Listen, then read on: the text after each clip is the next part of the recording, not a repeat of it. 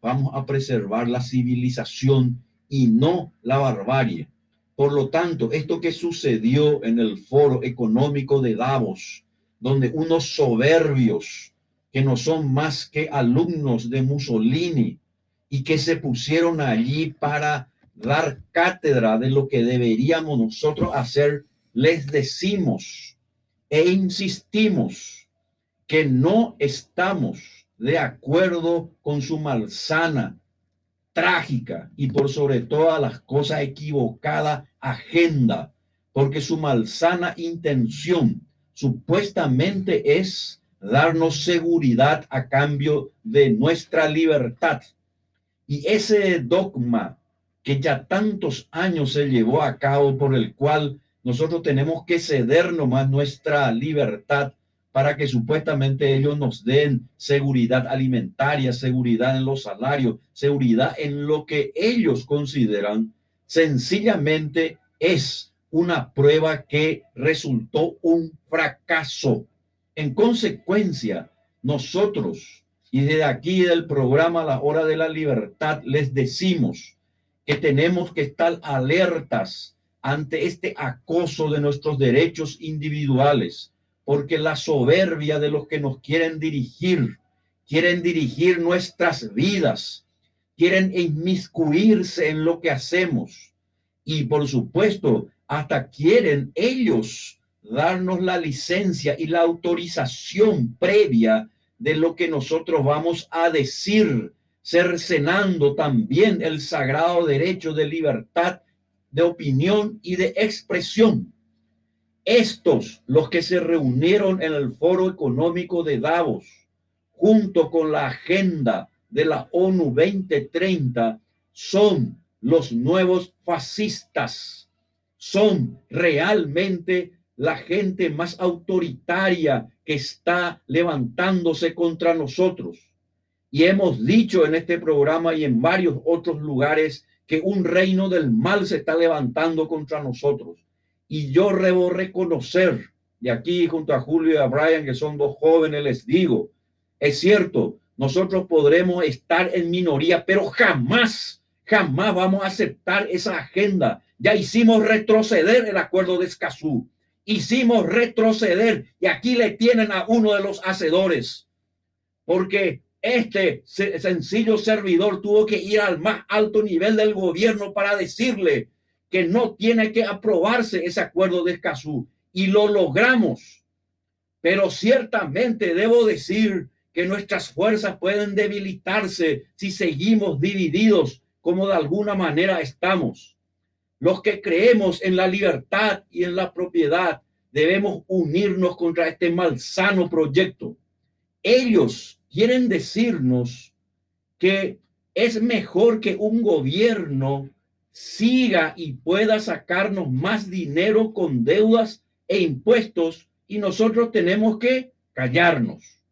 Ellos dicen que es mejor finalmente para todos que un gobierno finalmente le mate a otro ser humano en el vientre en el vientre materno y que igualmente ellos se dedicarán a una mejor educación para moldear finalmente la mente de los niños y que nosotros también tenemos que aceptar lo que ellos quieren hacer. Y de hecho ya lo están haciendo. Si ellos dicen que la nueva normalidad por el coronavirus consiste en dejarles que ellos decidan lo que nosotros podemos hacer para que el Estado siga poniendo regulaciones, impuestos y tributos, porque ellos van a así poder llevar a cabo mejor su plan, pues nosotros sencillamente tenemos que callarnos y están equivocados. Para colmo, si ellos dicen que para que sus planes les salgan como ellos desean, también tenemos que dejar de lado nada más y nada menos que nuestras propias tradiciones y costumbres para aliarnos a un gobierno de tipo mundial, porque ese es el objetivo del Foro Económico Mundial que se hizo en Davos hace unos días atrás, que no tiene nada de liberalismo, no tiene nada de libertad. Nosotros nunca debemos rendirnos ante esta situación. Los que estamos convencidos de los valores de la libertad debemos enfrentar este reino del mal, este nuevo mundo, porque así ellos lo llamaron, y le invitamos a que ustedes entren ahí en las conclusiones del Foro Económico Mundial en Davos. Ellos le llaman el nuevo mundo. Y el nuevo mundo no es ni nuevo ni es bueno. Es tan viejo como el odio, la violencia, el uso de la fuerza, por el cual ellos quieren hacernos recorrer ese camino que a nadie le conviene y que de luego a ellos sí, de luego le conviene. El camino es otro, es el camino de la libertad, es el camino de más respeto al prójimo, es el camino por el cual nosotros tenemos que considerar que la dignidad de las personas es lo más importante que existe y que por sobre todas las cosas, la diversidad entre las personas, en donde no todos tenemos que ser iguales, solamente lo que lo único que tenemos que ser iguales ante la ley, pero no cualquier ley, no la ley de la que ellos sacan por el Congreso muchas veces. Es la igualdad ante la ley por el cual toda persona debe colaborar con las demás personas y en el caso que intente dañarlo o lo dañe de una u otra manera, civil o penalmente, esa persona, por supuesto, debe recibir una sanción. En consecuencia, en esta homilía introductoria que vamos a hablar hoy, nosotros, desde la hora de la libertad, les insistimos que esta reunión del Foro Económico de Davos, al cual se le quiere dar la figura de una suerte de liberalismo, pues les decimos desde esta, de esta homilía que ese es un error y un engaño. El foro económico de Davos no tiene nada de liberal, no tiene nada que tenga que ver precisamente en la defensa de nuestra propiedad. Ellos lo que quieren es crear ese nuevo mundo donde ellos van a dirigir no solamente cuánto ganamos, sino que incluso qué comemos, porque su proyecto también es amortiguar y hacer reducir la producción del sector agropecuario para que los países que tienen actividad agropecuaria y que producen soja, commodities y carne ya no lo puedan hacer como precisamente ocurre con el Paraguay.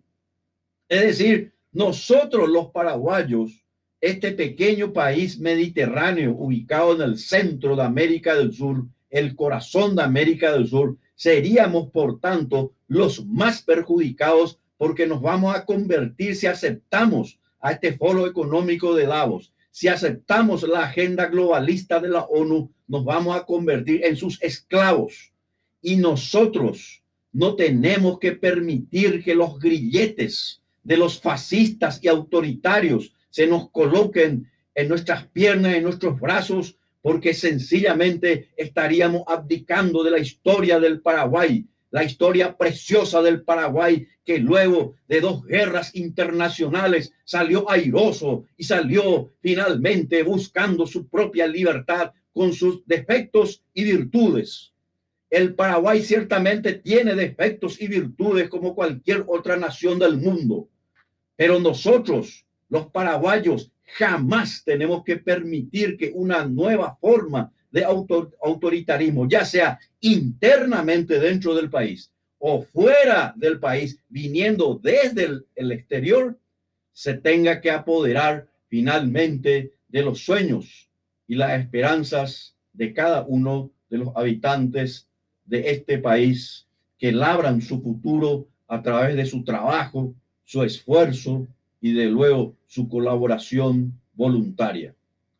Hemos hecho esa humilía, Julio y Brian, como presentación del programa. Excelente mensaje, Víctor. Y realmente orgulloso de estar acá en la hora de la libertad contigo, que estamos manteniendo viva esa llama de, de liberalismo en Paraguay, de la libertad. Y es una idea que subsiste eh, la mejor palabra que se me ocurre es subsiste porque tiene tantos adversarios y adversarios poderosos. Y es como habíamos dicho alguna vez, es la vieja monarquía que intenta renacer. Es una nueva monarquía en la que no, ya no hay un hombre que se anime a decir el Estado soy yo, como dijo el rey Luis XIV, pero ya es un grupo de hombres que se intentan apoderar de, nuestras vidas, ser dueños de nuestras vidas y haciendas, como eran los monarcas. Exacto. Ese es el nuevo Estado. Excelente. Y, lo peor es que ahora es una idea ya eh, globalista. Se volvió una idea globalista y lamentablemente una idea, y esta es una cuestión este, que nosotros no tenemos que descuidar en el análisis. Increíblemente, y no tanto, porque vamos a explicar esto, qué es lo que está pasando ahora. Un grupo de empresarios multimillonarios, en realidad se lo dice billonarios, se están reuniendo para precisamente lograr este propósito.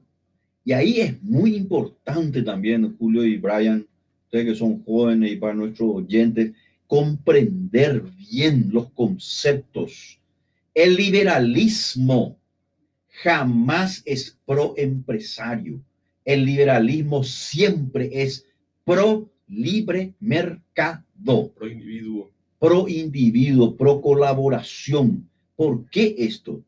Porque aquellas personas que lamentablemente tienen muchas veces un poderío económico extraordinario, tienden, tienden a reunirse entre ellos para formar cárteles, monopolios, oligopolios, para impedir que su prójimo o otra persona que también se dedica al producto, al servicio que ellos tienen, le hagan competencia. Por eso es que cuando ocurrió, y nos vamos a volver, porque a mí me criticaron mucho, y a usted, a vos también, Julio, a vos también, Brian, me consta, ¿verdad?, sobre este tema de Donald Trump. Pues le decimos nomás otra vez que Trump tenía razón. La conspiración que se realizó contra él, y ponemos nomás el ejemplo de Trump, no porque nosotros querramos mencionarle a Trump, sino porque es un ejemplo emblemático que se hizo contra nada más y nada menos que el presidente de los Estados Unidos y de luego también una persona de muchas condiciones económicas, también otro millonario. Pero él se puso en el medio de los intereses de esa nueva forma oligopólica de manejo de dinero y de intereses que tienen las grandes corporaciones. Y eso le costó, le costó tan grande y le costó la elección.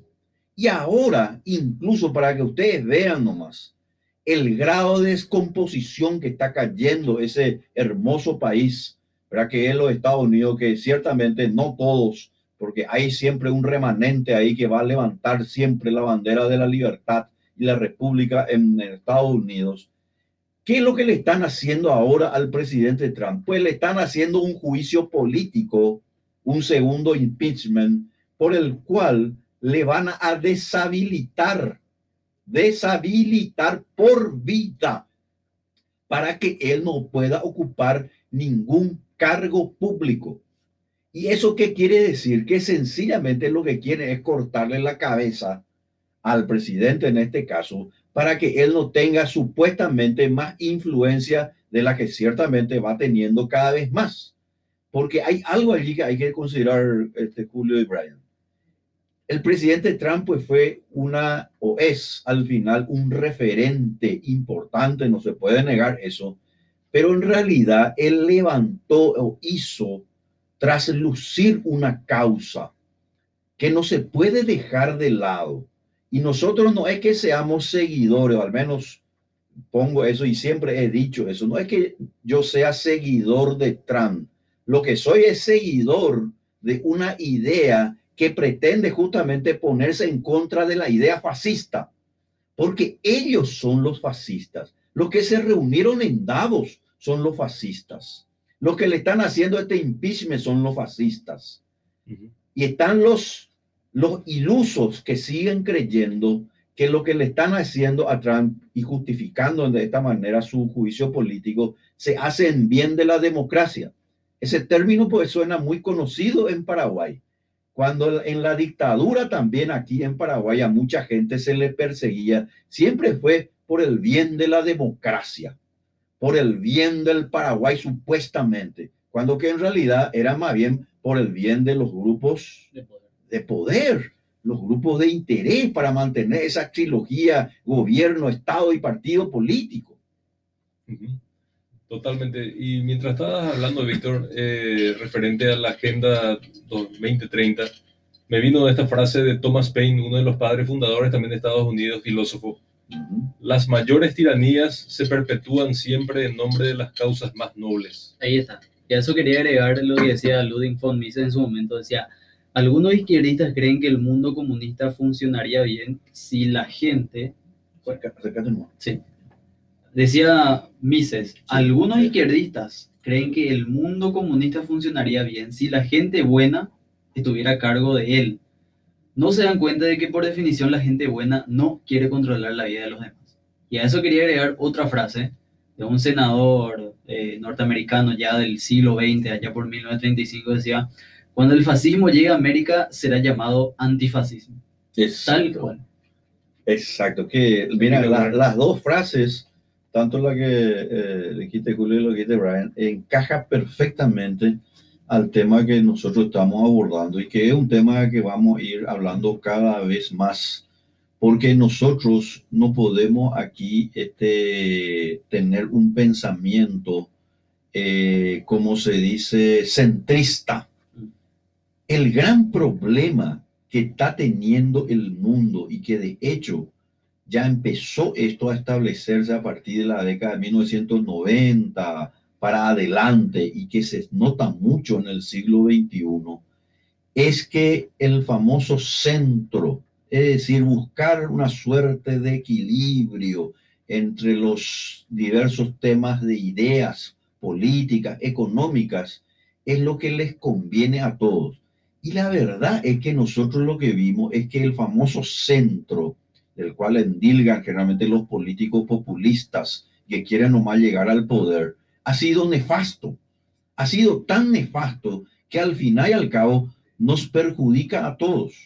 El ejemplo más concreto tenemos acá lo que sucedió hace unos meses atrás en Chile, cuando el señor Piñera, que se decía de derecha, en realidad nunca fue de derecha ni nada que se le parezca. Es decir, él en realidad nunca defendió la libertad, él nunca defendió las instituciones. Era una persona que estaba eh, entusiasmada nomás en ser un hombre de, de centro. Y ese centrismo es al final y al cabo un centrismo que favorece a la izquierda. Le favorece exactamente a, los diversos, a las diversas formas de colectivismo que están empotradas generalmente en la izquierda y en la que finalmente ellos avanzan porque el centro siempre tiende a dar concesiones. Y cuando nosotros damos concesiones, cuando no decimos, no nos expresamos, no nos reunimos, porque esa es la gran preocupación al final del cabo, para batallar la gran cruzada que nosotros tenemos que dar contra estos fascistas, pues es lógico que esta gente va a avanzar, va a avanzar y va a llegar un punto en una época determinada, y ojalá no sea tan pronto, en que liberales, libertarios, narcocapitalistas, conservadores, todos ellos van a ser liquidados de a uno. Nosotros vamos a ser liquidados. Y ya no va a ser, vuelvo a insistir, como ocurría en la época quizás, y de hecho sucedía, ¿verdad? No quizás, sino que sucedía en la época de las dictaduras más feroces donde se le ponía a la persona frente a la pared y se lo fusilaba. Es probable que hasta ese punto ya no lleguen, porque ahora lo hacen de otra manera, pues. Ellos tienen otra agenda ahora, Julio y Brian. Su agenda es sacarte tu dignidad, sacarte tu capacidad de reacción, sacarte tu capacidad de ser y enfrentarle a ellos. Entonces tenemos una generación como que como una vez dijiste, Julio, ¿verdad? Una generación de cristal, de jóvenes, lamentablemente, no todos, no todos, que al final y al cabo se acostumbran a esta nueva forma de vida, porque es lógico, ya no le interesa la filosofía, ya no le interesa la historia, ya no le interesa los derechos de la vida, la libertad y la propiedad. Entonces ellos son como péndulos que se mueven al son de los cantos de sirena de ese populismo nefasto y autoritario. ¿Y por qué autoritario? Y esto es muy importante decirlo desde el vamos. Es autoritario porque esta gente se reúnen entre ellos y ellos a través del poder del Estado nos imponen sus decisiones y sus políticas. Ellos nos imponen y una literatura. Por eso nosotros le invitamos nuevamente, les invitamos nuevamente a que lean la, la agenda de la ONU 2030. Si ustedes leen eso, van a ver que está en perfecto castellano. Una forma de escribir que es realmente digna de imitar. Me refiero a la forma, no al fondo, de luego. Ajá que realmente uno lee y se nota, está muy bien elaborado. Se nota que tienen gente que conoce del idioma, se nota que hay gente que conoce de los diversos temas, pero uno lee y realmente se espanta del proyecto que ellos tienen. Y su proyecto es muy claro. Señores, necesitamos una agenda global para combatir la pobreza y combatir la desigualdad. Pero detrás de esas palabras, ¿verdad? De combatir la pobreza y la desigualdad, están sus objetivos y sobre todas las cosas, más que su objetivo, tenemos que analizar sus procedimientos. Sus procedimientos son autoritarios. Sus procedimientos son totalmente fascistas, porque ellos van a decidir ya por nosotros. Ustedes se imaginan que, por ejemplo, en el foro económico de Davos se estudió ya la posibilidad de colocar un impuesto a todas las personas que tengan un ingreso determinado para que eso sea redistribuido entre todas las demás personas. ¿Y de dónde, de dónde ellos sacan? Eh, sabemos de dónde sacan, pues es un ideal marxista, ¿verdad? Pero ¿de dónde ellos creen que nosotros tenemos que callarnos nomás? Porque en realidad ese avance que ellos van a hacer de sacarle el impuesto a los que más tienen, después va a ir bajando. Primero, pues es como ocurrió acá con el nefasto impuesto a la renta personal. Acá cuando se discutía el impuesto a la renta personal, pues decía, no, ustedes los que ganan poco no se preocupen. Pero ahora ocurre que los que, los que deben pagar el impuesto a la renta personal ya llega a 5 millones mensuales. Exacto. Y después va a bajar a 3 millones. Que como consecuencia los que ganan poco se ven perjudicados porque el que gana mucho está pagando el impuesto y no le puede dar trabajo al que... Exactamente. Esa es la cuestión que nosotros no podemos desconsiderar porque es una cuestión de elección económica que la escuela austriaca, ¿verdad? Y de ya los clásicos como, como Smith, David Ricardo y otros nos enseñaron, pero de una manera muy clara.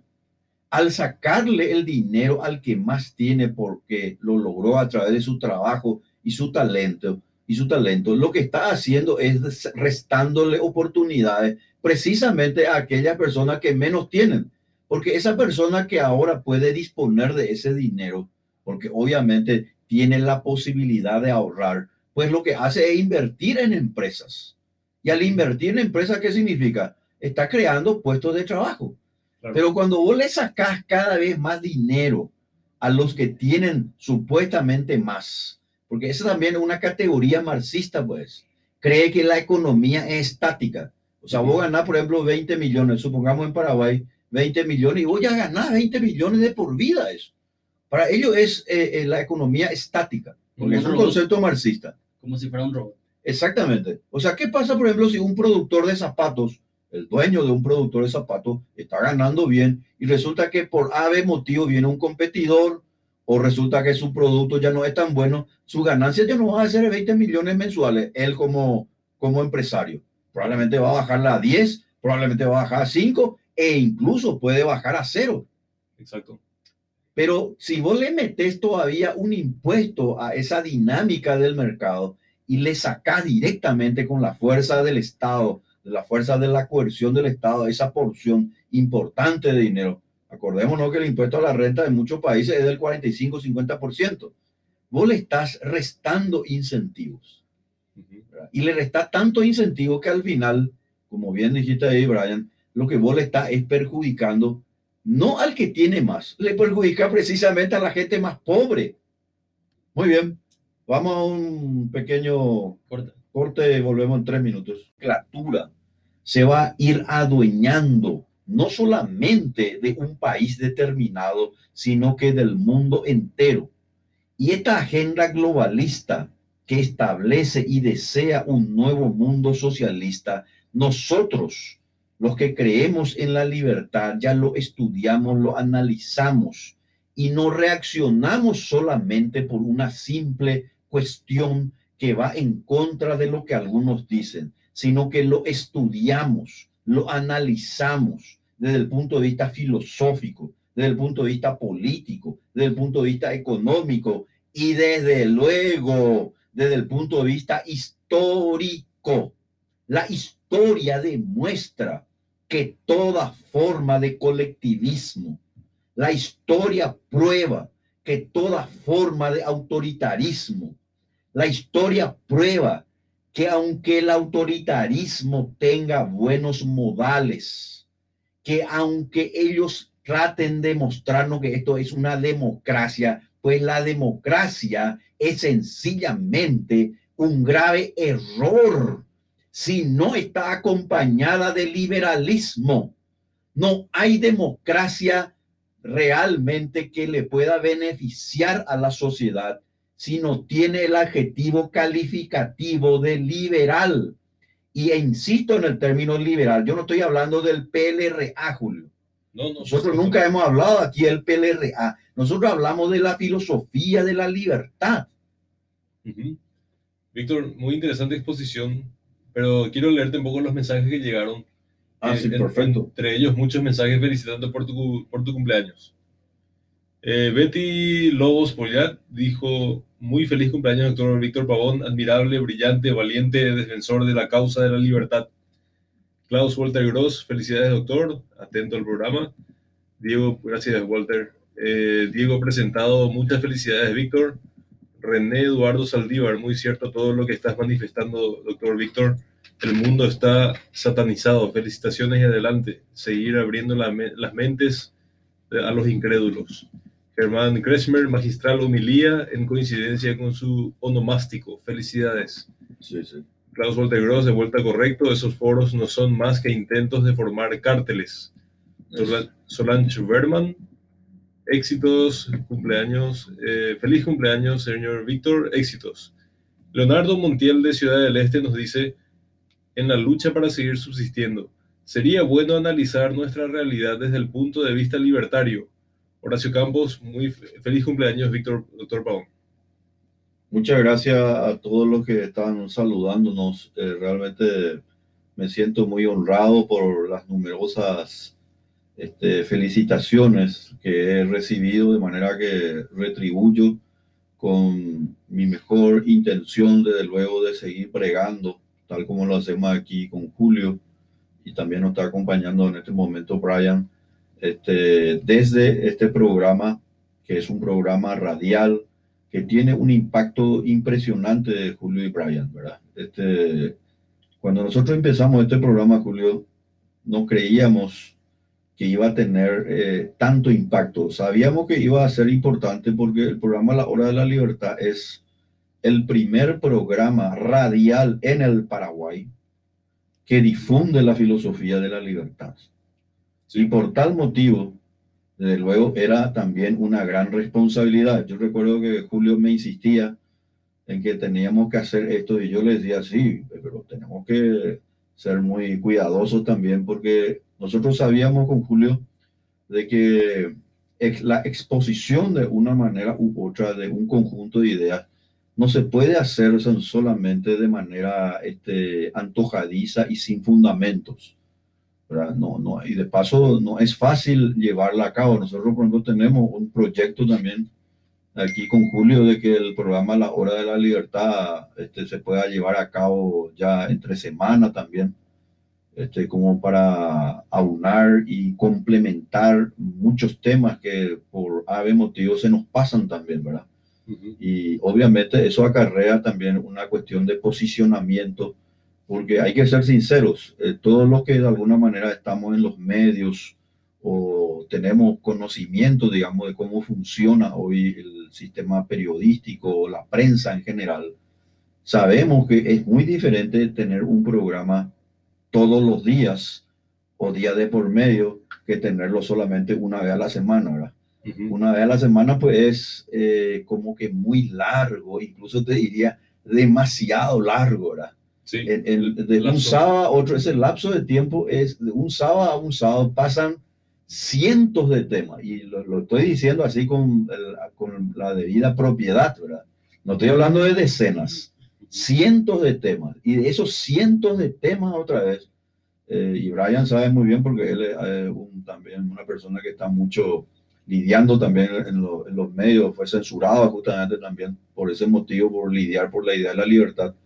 Eh, también vos sabés, Brian, eso, y sería interesante puedo contar ahí tu experiencia también, que muchos de esos temas que nosotros abordamos, este, lo tenemos que también hacer explicando y que la filosofía de la libertad tiene una razón de ser y un motivo por el cual nosotros realmente podemos decir, nosotros tenemos razón.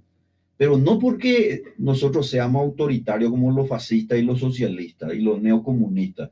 Tenemos razón porque nosotros, a diferencia de estos grupos colectivistas, nosotros no le queremos decir a nadie lo que deben hacer. Nosotros, nosotros lo que queremos es que vivan en paz que cada persona viva en paz, que haga lo que quiera de su vida. Y que el fruto de trabajo quede con ellos. Exactamente, que el fruto de su trabajo, de su colaboración, que la persona un poco esté, más distendida. La vida muchas veces es corta, ¿verdad? Muchos ya pasamos más de la mitad lo vamos a vivir, por ejemplo, ¿verdad? En consecuencia, lo que tenemos que hacer es que la vida sea realmente una demostración también de optimismo y de un legado en la que no es necesario usar la fuerza, la coerción, para que las demás personas también puedan lograr sus propósitos. Algunos serán zapateros, otros serán locutores, otros serán profesores, otros serán agricultores. Se puede tener dos, tres actividades. Esa visión estática de que uno puede hacer solamente una cosa en la vida cuando en realidad el talento humano, nuestra inteligencia, que apenas usamos el 10%, como decía Einstein, ¿verdad? Es algo que nosotros tenemos que volver a recordar, porque eso es liberalismo también. Claro, totalmente. No, eso quería agregar en relación a lo que me decía también, doctor, porque particularmente yo he sufrido mm, bajadas en Twitter dos veces y en Instagram dos veces también. Y así como lo hicieron a Donald Trump, varias veces te, agarraron ahí. Cuatro veces en total así como le habrán hecho en su momento, no, ¿qué le habrán hecho? Como le hicieron en su momento a Trump, censurando la voz de más de 80 millones de sus seguidores y silenciando por todos los medios electorales y, e ilegítimos al mismo tiempo con el cual le han robado las elecciones en noviembre pasado, sacándole su libertad a más de 75 millones de votantes. Así también lo están haciendo con todos los que tratamos de difundir las ideas de la libertad, porque a mí en Instagram particularmente, por haber puesto de manifiesto el fracaso estrepitoso de los regímenes socialistas que se han instaurado en Europa, en Asia y en América, por haber dado datos, pum, agarra Twitter, te envía una notificación y yo ponía obviamente las imágenes del símbolo del comunismo, del socialismo, etcétera, y Twitter automáticamente te marca como contenido delicado y por eso agarra y te censura y te suspende la cuenta si es que infringís.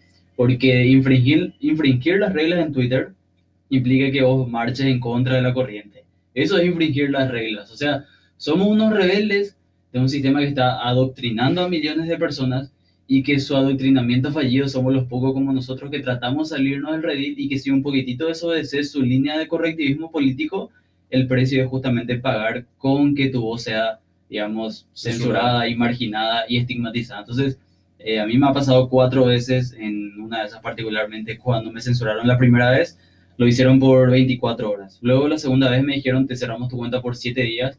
La próxima que vuelvas a infringir serán 30 días y si haces un cuarto strike, ahí ya te cerramos la cuenta permanentemente y vas a estar inhabilitado para abrir de por día cuenta. Hasta ese nivel de correctivismo ha llegado Twitter particularmente, porque no puedes criticar el sistema, sos contenido sensible para todo lo que la corrección política dictamine. Y si vos vas en contra de esa corriente, vas a pagar las consecuencias. En Facebook la misma cosa eh, particularmente por haber comparado, por ejemplo, una vez el crimen del aborto con el crimen del nazismo, Eso es un contenido que violaba sistemáticamente las reglas comunitarias de esa, de esa, de esa plataforma y hemos tenido una bajada de 30 días y durante esos 30 días no te podías comunicar con absolutamente nadie, dar ningún like, hacer ningún comentario, absolutamente nada. Y esa es la tiranía que, como vos bien ya decías desde el primer bloque, ya no es más la misma tiranía de un Stroessner o de un Mussolini o de cualquier tiranía despótica del pasado. Hoy las tiranías se han transformado, pero siguen siendo tiranías. Siguen restando libertades, siguen censurando, siguen demonizando al disidente. Si particularmente en, vivías en Alemania ya por 1940 y vos estabas bajo el imperio nazi, te iban a enviar a, este, digamos, a sitios donde te iban a quemar si eras judío o cosas como esas, o gitanos, o indígenas, etcétera. Y hoy quizás no te van a enviar a un horno para quemarte, pero te están enviando a la hoguera mediática. Si vos desobedeces a un régimen este, que se ha hecho de todas las redes sociales lastimosamente, tu pena ya no es que vos seas encarcelado o asesinado en un campo de concentración o vilipendiado como sea. Hoy tu pena es estar privado de tu libertad de expresar junto a tus miles o millones de seguidores. Esa es la transmutación de dictaduras que se ha hecho del siglo XX al siglo XXI. Que ya es más global ahora. Que ya es más global, exactamente. Y eso conecta justamente con lo que hemos mencionado, porque la tiranía ya se acabó en, en enclave física. O sea, ya no nos agreden quizás físicamente, pero particularmente las dictaduras ya son más del extremo digital. Y eso es todos los elementos que van a seguir usando lastimosamente para seguir restando libertades. Exactamente. Y para seguir difundiendo su ideología también. Claro, porque quizás ya no, ya no difunden más el marxismo clásico como aquel famoso proletario versus propietario. Ahora particularmente defienden el conflicto en todo el ámbito cultural. Le hacen conflictuar inescrupulosamente a los hombres contra las mujeres, el feminismo, comienzan a confrontar a, a esa vieja lucha entre blancos y negros, cuando que en prácticamente todas las legislaciones occidentales ya hay igualdad ante la ley entre hombres y mujeres, blancos y negros, heteros y gays, etc.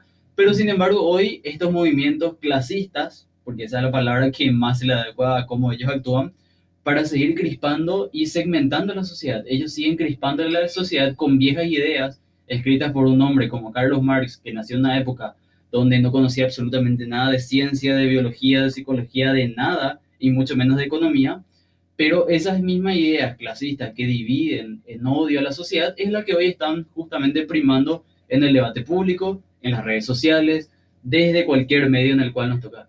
Y hay que agradecer que tenemos, que tenemos todavía estos espacios donde principalmente podemos difundir estas ideas, porque si estuviéramos en un régimen como el de China o el de Corea del Norte, lo mínimo que harían al escuchar un programa como esto es decapitarnos o de buena primera enviarnos a un campo de concentración. Y es lo que ocurrió, este, para que la gente también un poco complementando a lo que estábamos diciendo, ¿verdad? lo que George Orwell escribió en su famosa novela 1984. En esa novela, pues, este, se establece increíblemente, George Orwell fue un genio realmente, ¿verdad? Eh, él escribe una novela, este escritor este, inglés, ¿verdad? George Orwell escribe esa novela, eh, varios otros también, pero 1984 es exactamente lo que vos estás diciendo, Brian, ¿verdad? Eh, es un mundo en donde ya lentamente, de hecho, ya se había consolidado en la novela, ¿verdad? La teoría de que el poder de un grupo de personas siempre va a ser mejor nomás que aquella que las personas individualmente tomen, porque las personas son o débiles o son, este, eh, se equivocan porque son humanas, eh, a, ese punto llegan. En consecuencia, es importante tener a lo que ellos, a lo que Orwell denominó el famoso gran hermano. ese, ese, término pues, es un término que uno repite muchas veces, pero hay que entender qué es lo que significa el gran hermano. Vos podés hacer lo que vos querés, pero no te olvides, siempre te está mirando el gran hermano.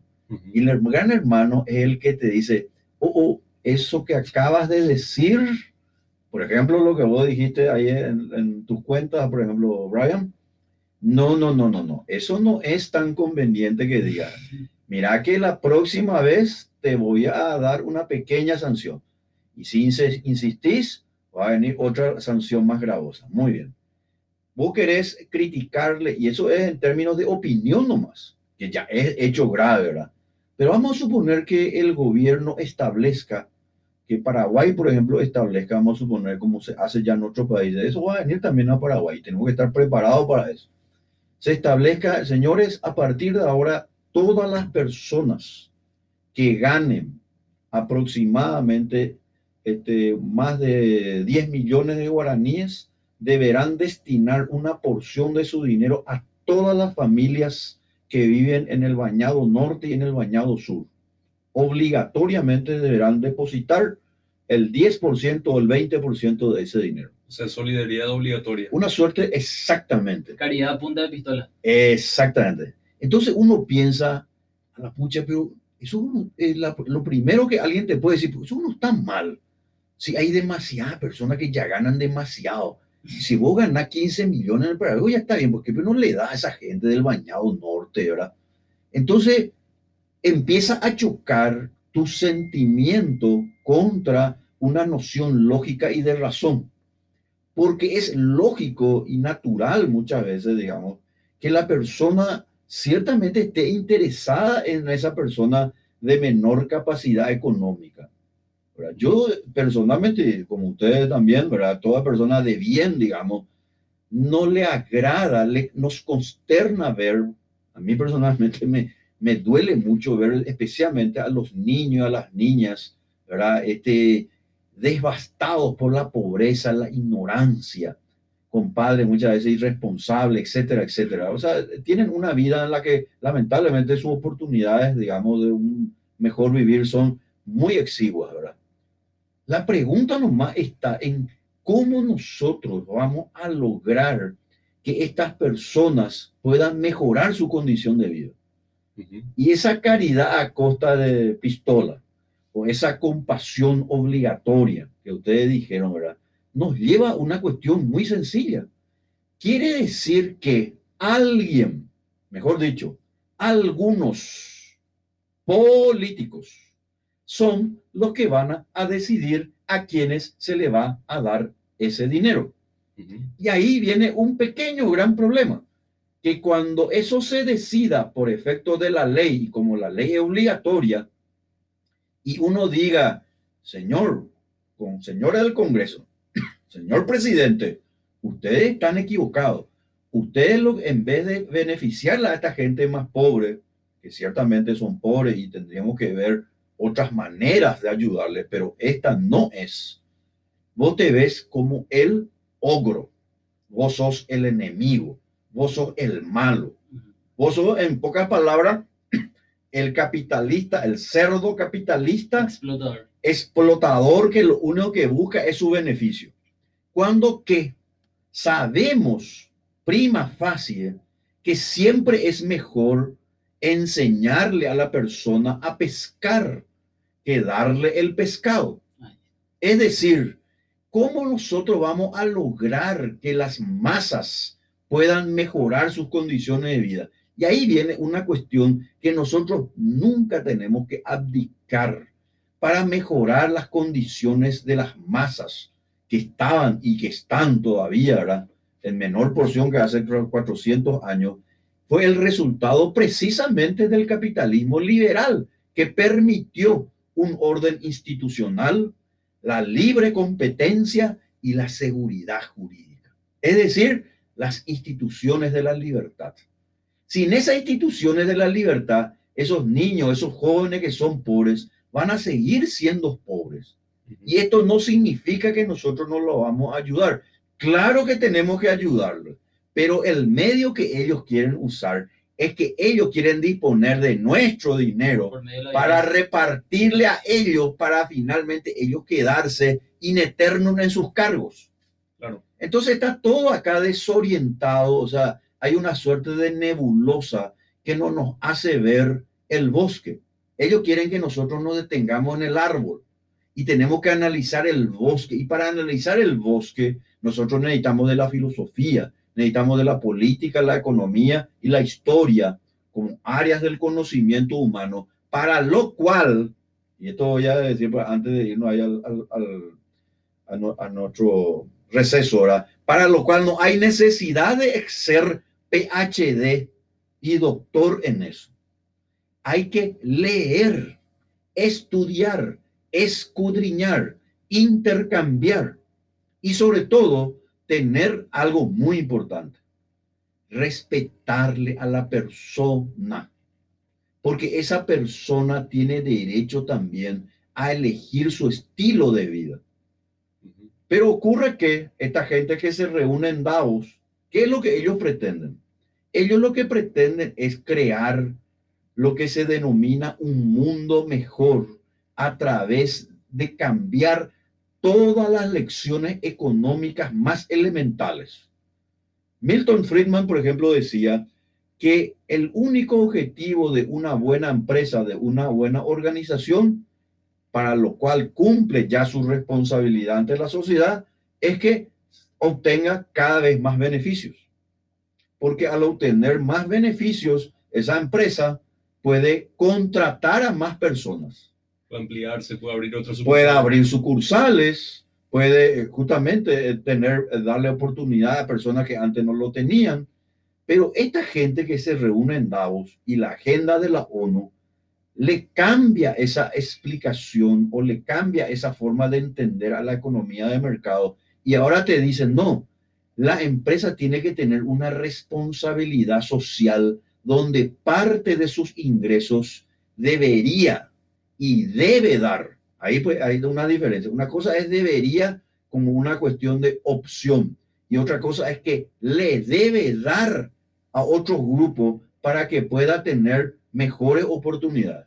Y hay una gran diferencia entre decir, decirle a la gente, mire, usted que tiene una empresa, ¿por qué no? Usted podría acompañar, por ejemplo, a dar su dinero, supongamos, a los niños huérfanos. Pues enhorabuena. Como una sugerencia. Como acá en el Paraguay hay cientos de empresas, y no, voy a decir miles porque cientos, que hacen eso, pero nadie sabe eso. ¿Por qué? Porque los dueños prefieren hacer algo que se llama una suerte de actividad social por sí misma, sin necesidad precisamente de estar alardeando cada tanto. Pero la diferencia va a estar que este proyecto de Davos y la agenda globalista, que es socialista al final y al cabo, como dijimos, lo que pretende es que dar a los demás se convierta en una obligación. Y es la caridad a punta de pistola, como dijiste, Obraña. O esa suerte de compasión, ¿verdad? Como dijiste, Julio, pero en la que vos tenés que estar obligado porque caso contrario sos una persona mala. Y ahí pues viene un trastrocamiento, una desvirtuación de la moral. La moral pues tiene que ser una cuestión de una conducta llevada a cabo en libertad. Yo hago esto por mi prójimo o yo hago esto por una u otra persona porque creo que está bien. Me parece que está bien. Le contrato, por ejemplo, a una persona para que pueda ingresar a mi empresa. Pero algo nunca tenemos que olvidar, que cuando yo le hago ingresar a una persona, le contrato, por ejemplo, a, un joven ahí de Bañado Norte, para que precisamente puedan tener mejores oportunidades y no caigan a droga, etcétera, etcétera. Pero yo tengo que tener un incentivo, porque yo no le puedo contratar a una persona cuando mi costo laboral va en contra precisamente de los intereses de mi propio negocio porque es algo inhumano y es algo contrario a la lógica económica. Entonces, para eso se necesitan lo que se denominan los incentivos. ¿Cómo yo puedo lograr que más personas consigan trabajo en todas las empresas del Paraguay? Y muy sencillo, disminuyanle los impuestos. O que hagan desaparecer el sueldo mínimo por ley. O que hagan desaparecer el sueldo mínimo, exactamente. Por un lado, tener la ley por el cual vos podés hacer que sea mucho más flexible y de esa manera, en vez de pagarle 2 millones 200 al comienzo, que incluso le puede pagar 5 millones, pero al comienzo capaz que no le puedas pagar 2 millones 200. Vos le puedes decir a ese joven que no tiene experiencia, que no tiene todavía la suficiente preparación, mira, yo lo que estoy dispuesto es darte este trabajo, pero te voy a pagar un millón novecientos mil Pero ocurre que hoy por esa nefasta ley, ley, laboral que tenemos, cuando vos querés hacer una relación este, voluntaria entre estas dos partes, pues lo que tenés es sencillamente que no lo podés hacer. O sea que es o 2 millones 200 mil o cero. O cero o le da esa plata por menos y se entra en la informalidad. ¿Verdad? Entonces vos en vez de beneficiarle esa ley, es muy importante, por eso es importante lo que citaste, Julio, esa ley en realidad que se hizo para los trabajadores, en realidad se hizo contra los trabajadores. en contra. Increíble, ah. pero esa es la realidad que no se puede refutar. Totalmente. Vamos a una pausa y volvemos. En dos minutos. La hora de la libertad. Si pretendemos el progreso, debemos limitar el poder y de bueno, los mi querido, yo le no, tengo una reunión en aquel edificio. Además de tener su amistad, fue mi profesor y mi maestro en los cursos de economía que llevé a cabo y realmente se merece ese título que lo he dicho no solamente aquí, sino que en otras ocasiones y en otros lugares en público. Lo considero como uno de mis más grandes maestros y de luego ese título es el correcto que se merece realmente el gran Alberto Venegas Lynch, hijo. La otra persona es el señor Ricardo Leconte el señor Ricardo Leconte es un historiador, abogado, una persona que fue nada más y nada menos que gobernador de la provincia de Corrientes, diputado, y realmente eh, se merece, además de ser un amigo, se merece realmente el mayor de los elogios porque su preparación versada precisamente en temas que hacen al interés de la batalla cultural eh, nos va justamente a ilustrar de esa importancia que él le da precisamente a lo que se denomina precisamente la idea de la libertad. Así que están todos invitados, Julio. Estoy haciendo una invitación aquí que el viernes 19 de febrero a las 18 horas, obviamente vía Zoom, este, el señor Alberto Venegas Lynch, hijo Ricardo Leconte y este servidor van a estar haciendo un conversatorio, insisto, porque ya me preguntaron eh, varias personas, ¿verdad? Y bueno, con mucho gusto yo le contesté, no es una ponencia en la que cada uno va a hablar sobre este tema, la importancia de la batalla cultural, sino que va a ser un conversatorio. Y de luego también ya quiero agradecer, ¿verdad?, al Club de la Libertad en nombre de su presidente, Alberto Medina Méndez, a quien agradezco la invitación por justamente juntarnos a Alberto, Ricardo y a mí para llevar a cabo este conversatorio debido a que el Club de la Libertad de Corrientes Argentina está cumpliendo su séptimo eh, aniversario.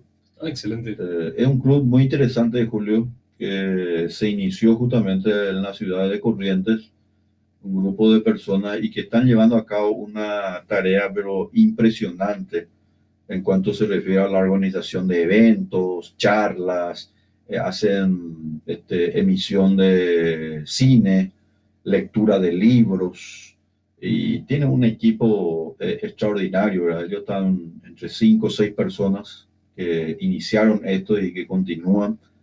Todos ellos también mis amigos y conocidos.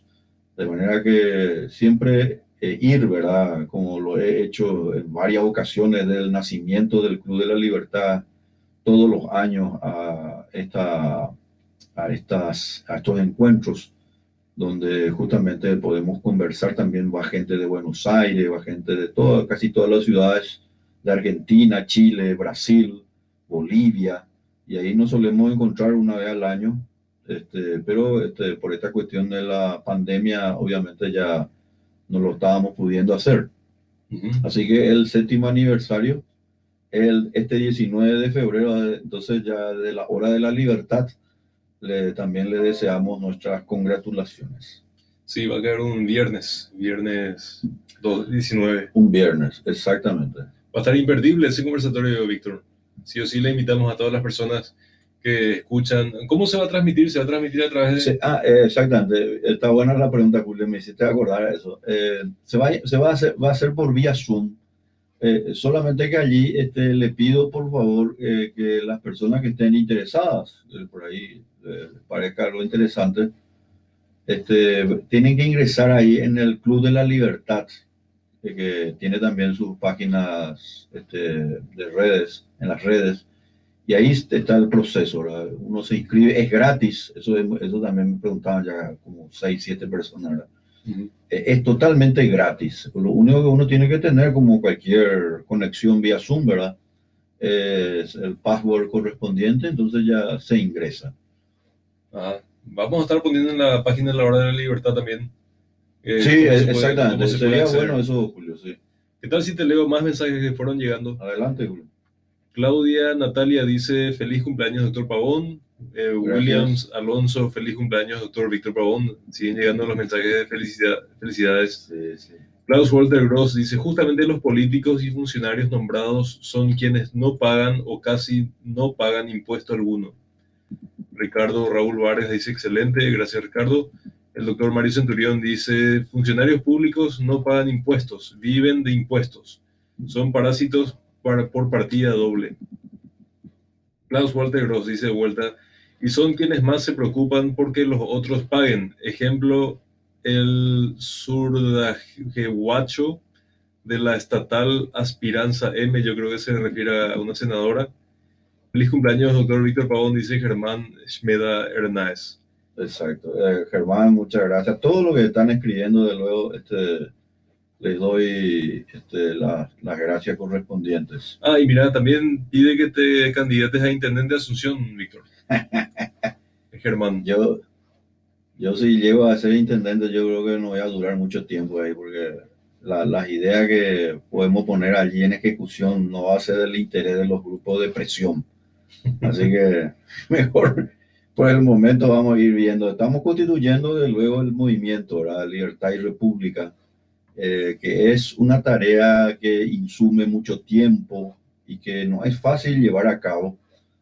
Pero eso sí, Julio, es muy importante porque viene un poco a, colación de lo que estamos hablando, ¿verdad?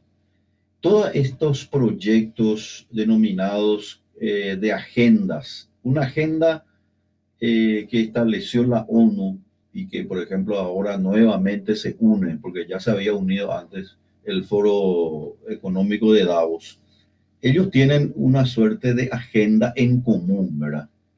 Y ellos tienen una facilidad, hay que ser sincero, extraordinaria para precisamente reunirse, ¿verdad?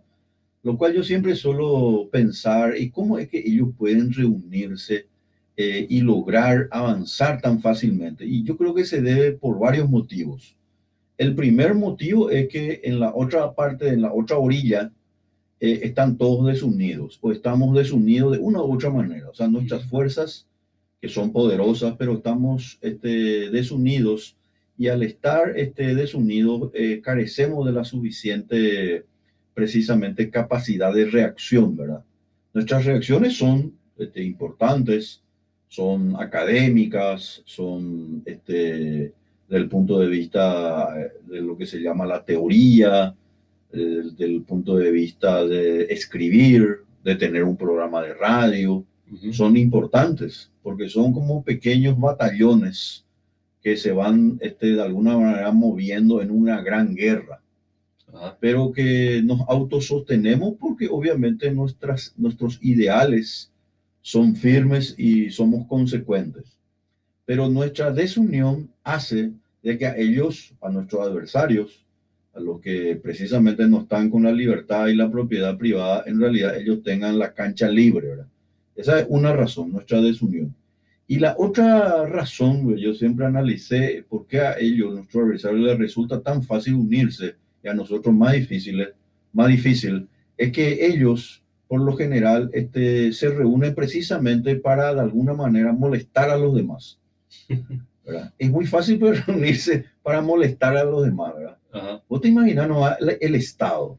El Estado es una organización eh, formada por personas de carne y hueso, así como cualquier otra persona, cuyo propósito es defender sus intereses.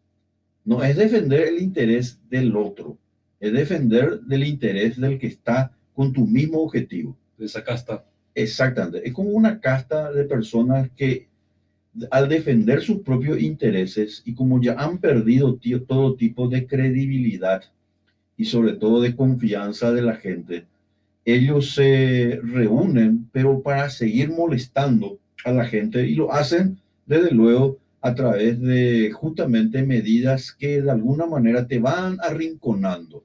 Y llega un momento dado que te arrinconan y va a llegar un momento dado que ya ese va, no va a ser golpes eh, solamente bajos, va a ser un knockout. Y ese es el gran propósito. Y esto que acaba de suceder con, en Davos es precisamente eso. Ellos están preparando el gran knockout, o sea, el reseteo, porque así pues ellos le dicen, ¿verdad? El reseteo del, del, del capitalismo, porque el capitalismo ya no es la respuesta para este tiempo, ellos dicen, ¿verdad? Y esto no lo digo yo, lo dice justamente el creador del Foro Económico Mundial, un tal Schwab, es un señor muy preparado, ciertamente, ¿verdad? pero que obviamente es totalmente colectivista y socialista. ¿verdad? Él, él, cree y reúne así a un grupo de personas que también quieren molestar a otras, a otras, y de esa manera ellos van pergeñando una agenda. Y una de las agendas más interesantes que realmente eh, ellos lograron de una manera, hasta podríamos decir, muy astuta, es considerar que el problema más grande que nosotros tenemos es el planeta Tierra. Ese es el problema. Exactamente. Y vos pensás bien, y esa palabra planeta Tierra pues es transversal a los intereses de todas las personas. O sea, ¿quién no va a estar interesado? Porque nosotros, lo que estamos con la libertad, con la libertad económica, con lo que se denomina la filosofía de la libertad, desde luego que estamos interesados también en el medio ambiente Estamos interesados en el clima. Sí. que ser una especie de un bestia ¿verdad? para no estar interesado en que precisamente haya más árboles, de que haya más flores, de que haya más tierra, o sea, menos asfalto. O sea, e, el deseo del hombre de, de, de alguna manera tener una convivencia con la naturaleza es algo inmanente. el, el problema nomás es siempre cómo nosotros vamos a proteger el clima o mejorar o mantener un buen clima o el medio ambiente, porque hay que hacer también esa distinción. Una cosa es el medio ambiente y otra cosa es el clima. Exacto. Y ahí pues viene toda una cuestión de que ellos aprovechan porque la gente de repente confunde ambas cosas. Y de repente lo primero que te hacen ver es que si vos, por ejemplo, estás a favor de que haya más economía de mercado y que por lo tanto tendrían que haber más fábricas. Y como las fábricas generalmente eh, contaminan o como las fábricas se desechan sus, sus residuos al agua, entonces vos sos enseguida el enemigo. Como si fuera que estás de acuerdo con eso. Eh, como si fuera que vos estás de acuerdo en que la, la fábrica, como existe en la fábrica, tiene que tirar nomás sus desechos al río o al arroyo o a los afluentes de agua. O sea, lo que, lo que ellos te hacen ver es que si vos estás a favor de más fábricas, en el sentido de que precisamente lo que necesitamos es que haya más cantidad de fuentes de trabajo y más posibilidades de obtener precisamente mejores beneficios, enseguida ellos te contraponen, no, no, no.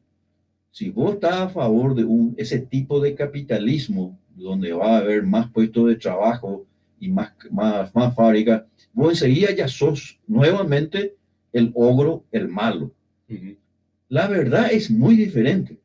El capitalismo liberal o la filosofía de la libertad cuando se puso en vigencia con la revolución industrial, logró como nunca antes en la historia de la humanidad, logró que las clases más pobres y desamparadas puedan conseguir trabajo.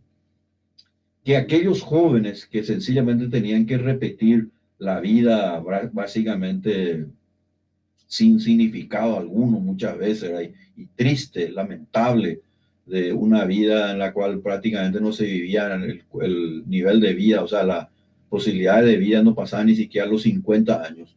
Se fue modificando porque precisamente el progreso material, no solamente en términos de mayores capacidades de tecnología y maquinaria, también fue para la medicina.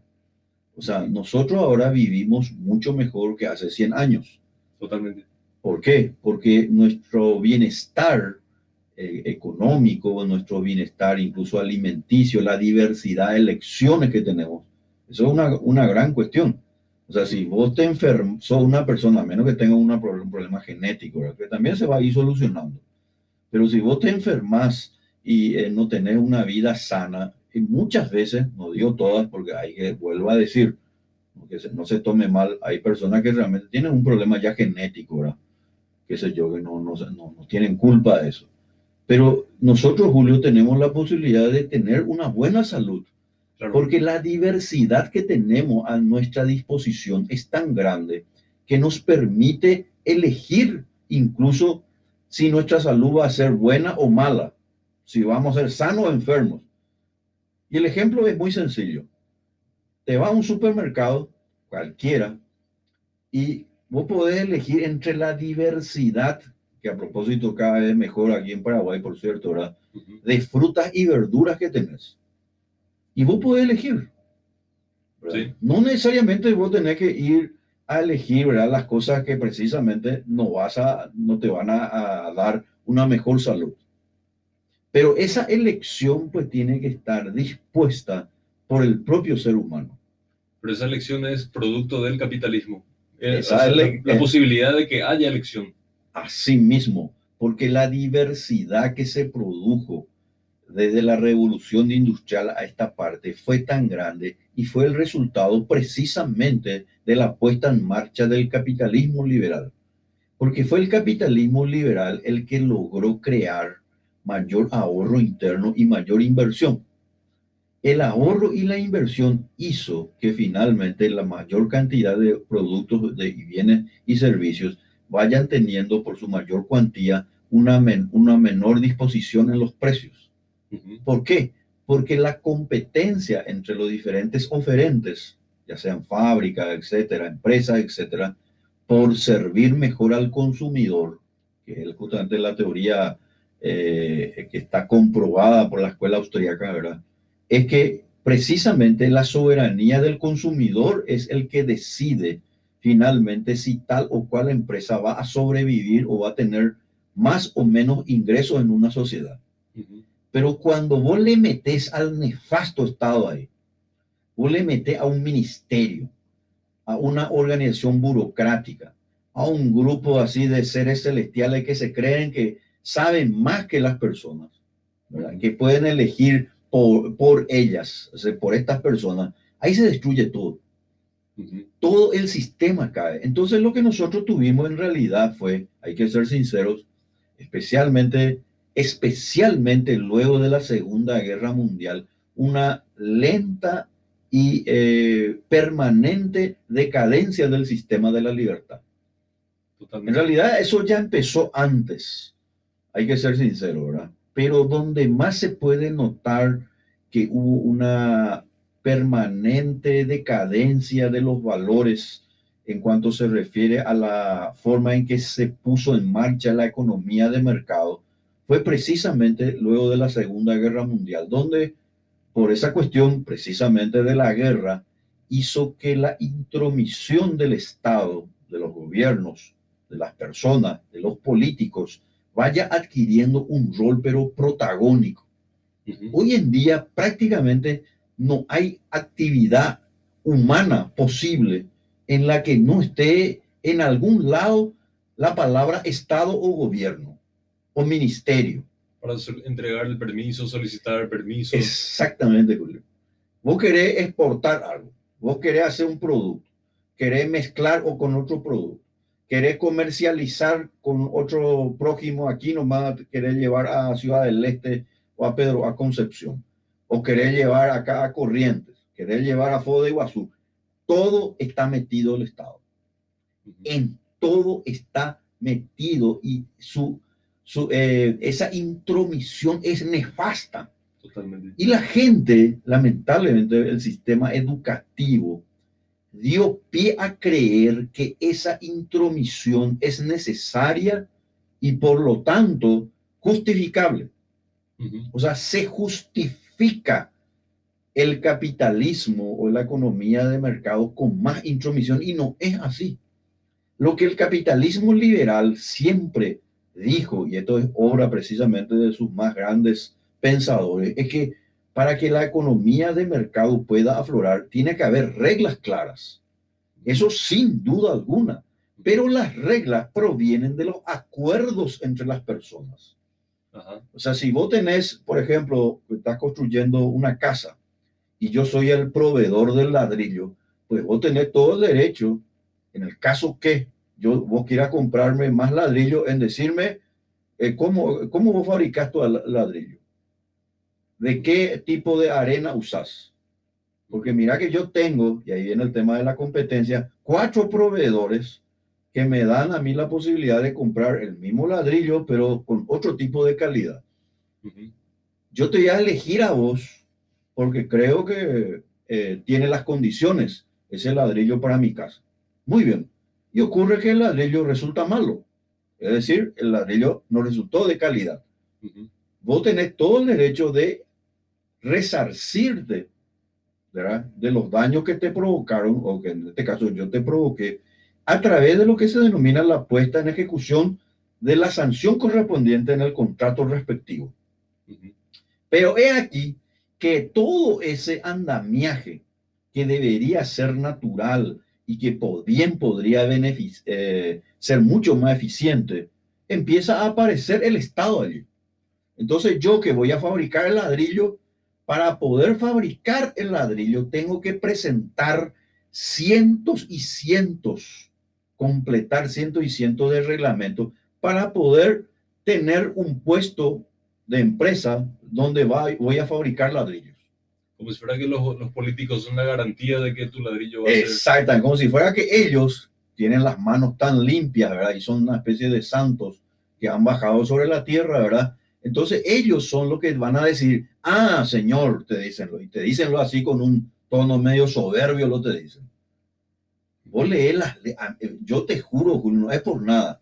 Y le cuento nomás a la gente, tuve la oportunidad de escudriñar la, en la resolución 248 de la CEPRELAT. 54 páginas tuve que tragarme. Tuve un problema así de gastritis después de la lectura. Acaba de llegar un mensaje respecto a la CEPRELAT justamente. Ah, bueno, ¿qué, qué dice la CEPRELAT? Me da urticaria, ya le escuché esa palabra. CEPRELAT están matando el intercambio. Cuando más, cuando más, necesitamos comercio para la reactivación, CEPRELAT asusa a los agentes. Así mismo. ¿Quién, quién dijo eso? Es así mismo. Leonardo Montiel. Así mismo, Leonardo. Vos sabés que me leí nomás para, para, para comentar nomás, para como dice intercambiar acá la tertulia de Julio. Me leí las 54 páginas de esa resolución nefasta, ese adefesio, esa, ese documento que no tiene ni pie ni cabeza, ¿verdad? de 54 páginas y sinceramente ahí empecé otra vez a analizar y pensar ¿verdad? sobre el valor que tiene la libertad en el mundo. Eh, o la libertad como un concepto moral, como un concepto político, económico.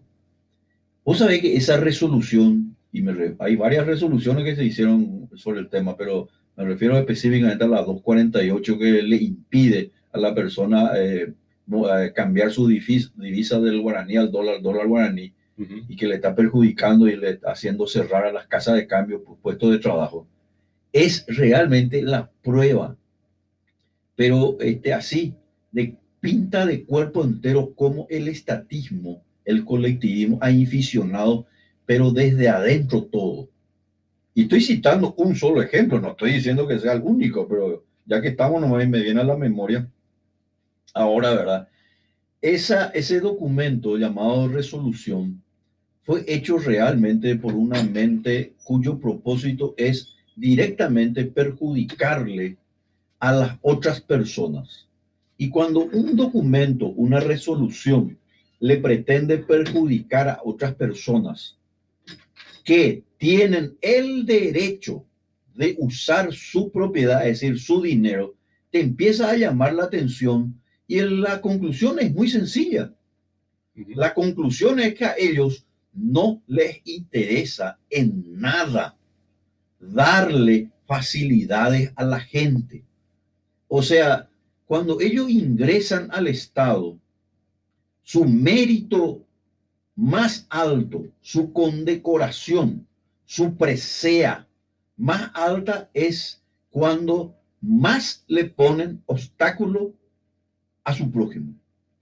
Y cuanto más obstáculo y más de alguna manera le causa algún problema, ese es motivo para que incluso ese funcionario sea premiado, tenga una suerte de remuneración mucho más alta, porque él hizo una resolución, un documento digno más o menos de un piano.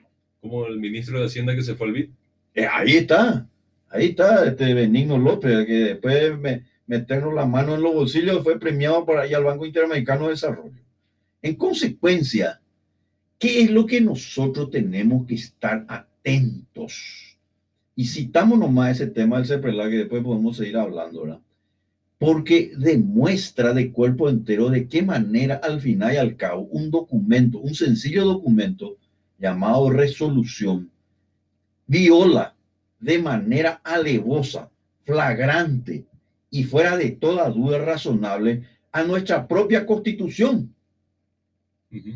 Porque cualquiera pues sabe y no hay necesidad de ser abogado ni nada por el estilo para saber que la constitución, que es la ley fundamental, es precisamente la norma en la cual ¿verdad? se establecen precisamente los preceptos y los principios de los cuales las normativas de orden de menor rango, llámese leyes, resoluciones, etcétera, no le pueden contradecir.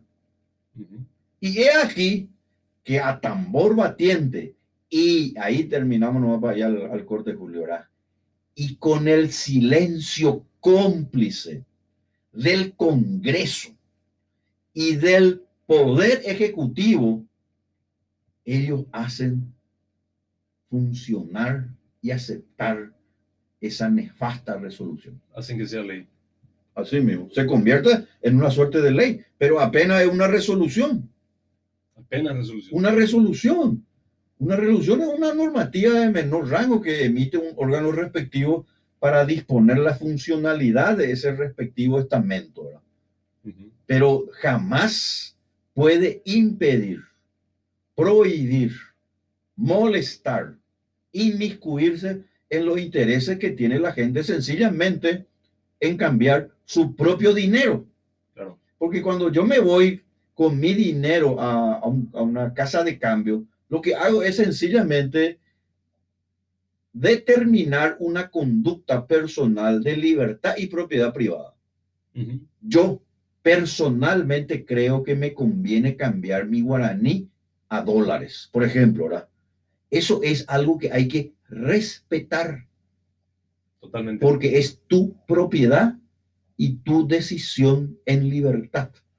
Pero la resolución 248 dice que no, no tenés que hacer eso. Y si querés hacer, tenés que llenar estos formularios, presentar tu cédula, de dónde sale tu dinero, cuál es el origen de tu dinero, etcétera, etcétera, etcétera. Ya es una especie de argentinización otra vez. Sí, nos estamos yendo. Vamos, Dale, Vamos, a cortar.